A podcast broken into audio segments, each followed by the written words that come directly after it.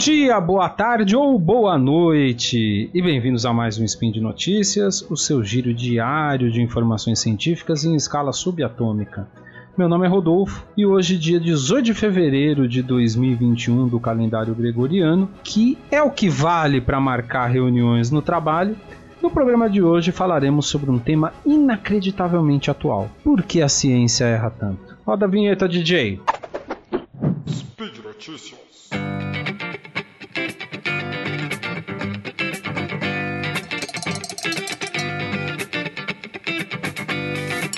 O assunto parece óbvio, mas conversando com outros membros do portal, entendemos a importância de que, ainda em um espaço curto como o Spin, possamos trazer uma breve reflexão sobre esse tema que assola as discussões principalmente na internet. Foi criado um grande vale entre o cidadão comum e a ciência. A ciência se tornou algo quase incompreensível para as pessoas comuns e muitas vezes pouco conversa com a sociedade. E ainda pior, algumas vezes a ciência não oferece respostas rápidas e muitas vezes nenhuma resposta reconfortante. Mas o principal questionamento que ainda percebemos é a constante afirmação de que a ciência não tem uma opinião. Toda hora muda o que ela mesmo explica. Seria até uma boa crítica, só que não.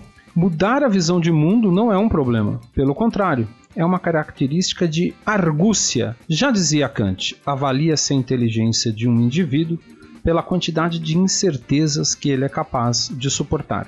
Isso porque incertezas fazem parte da vida. Identificá-las, entendê-las e desvendá-las é o caminho que a ciência encontrou para explicar o mundo. O método científico, se pudéssemos resumir de forma grosseira nesse pouco tempo que temos, é um exercício de modelar em forma algorítmica o que estamos presenciando no mundo, seja na natureza ou na sociedade. Abre um parênteses aqui. Por isso, humanas são tão ciências quanto exatas. Então, se você reclama no Twitter quando tem um episódio de humanas no SciCast porque não é hard science, sinto lhe informar, você está errado.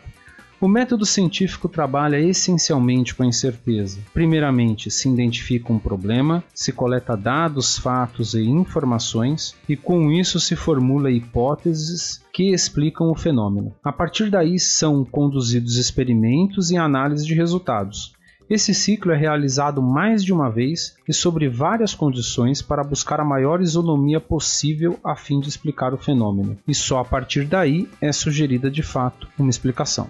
Toda vez que você gera uma explicação de algum fenômeno e sistematiza essa explicação, e esse ponto é muito importante, sistematizar a partir de dados, não de sugestões ou opiniões. Você está sujeito a criar uma explicação parcial, que explique apenas as situações que você teve acesso a observar ou ainda sobre as condições que existem, porém mudam com frequência. Toda vez que as condições mudam ou que as explicações são parciais, por exemplo, exemplo, a explicação do fenômeno precisa evoluir e ela passa pelo mesmo ciclo de observação, dados, hipóteses, explicação e medição do erro. Posso usar como exemplos diversos modelos sobre o coronavírus que tentaram explicar ou como a doença se propaga ou a quantidade de infectados, o número de infectados mas quero usar um exemplo de uma teoria mais alegre, a teoria de Einstein sobre a gravidade. Com todas as minhas limitações de conhecimento sobre o assunto, eu vou tentar. Então, vamos lá. Lá atrás, Newton propôs que a gravidade era uma força e criou um modelo que explicava de forma muito boa os fenômenos que ele tinha acesso a observar. Essa teoria do modelo newtoniano foi verdade absoluta por muito tempo, até Einstein, que sobre ombros de gigantes propôs uma nova explicação.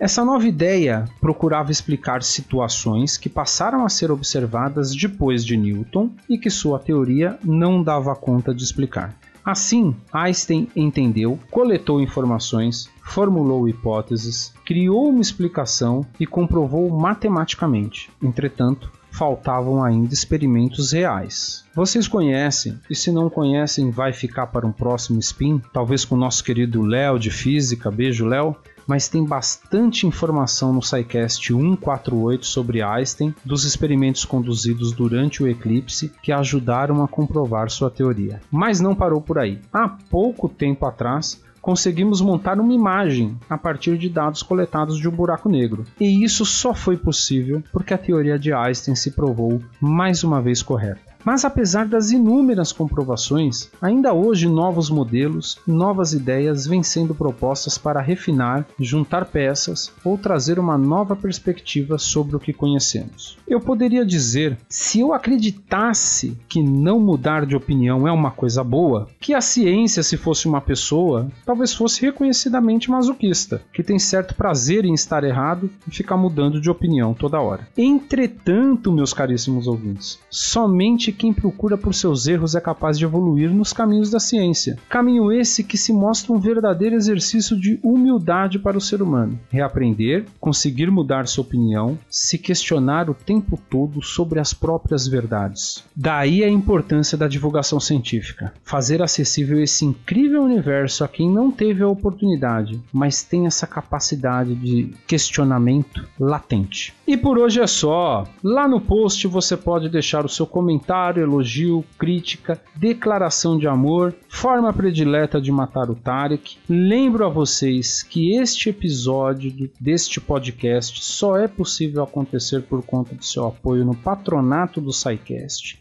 do Patreon, Padrim ou PicPay. Se você nos apoia, você é um auto-questionador. Um grande abraço e lembrem-se, Cientia Vinces.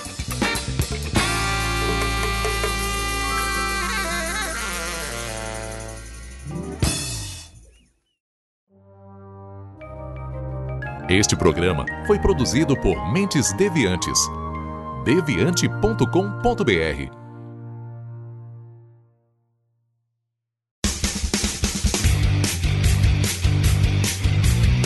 Cortes, edição de podcast.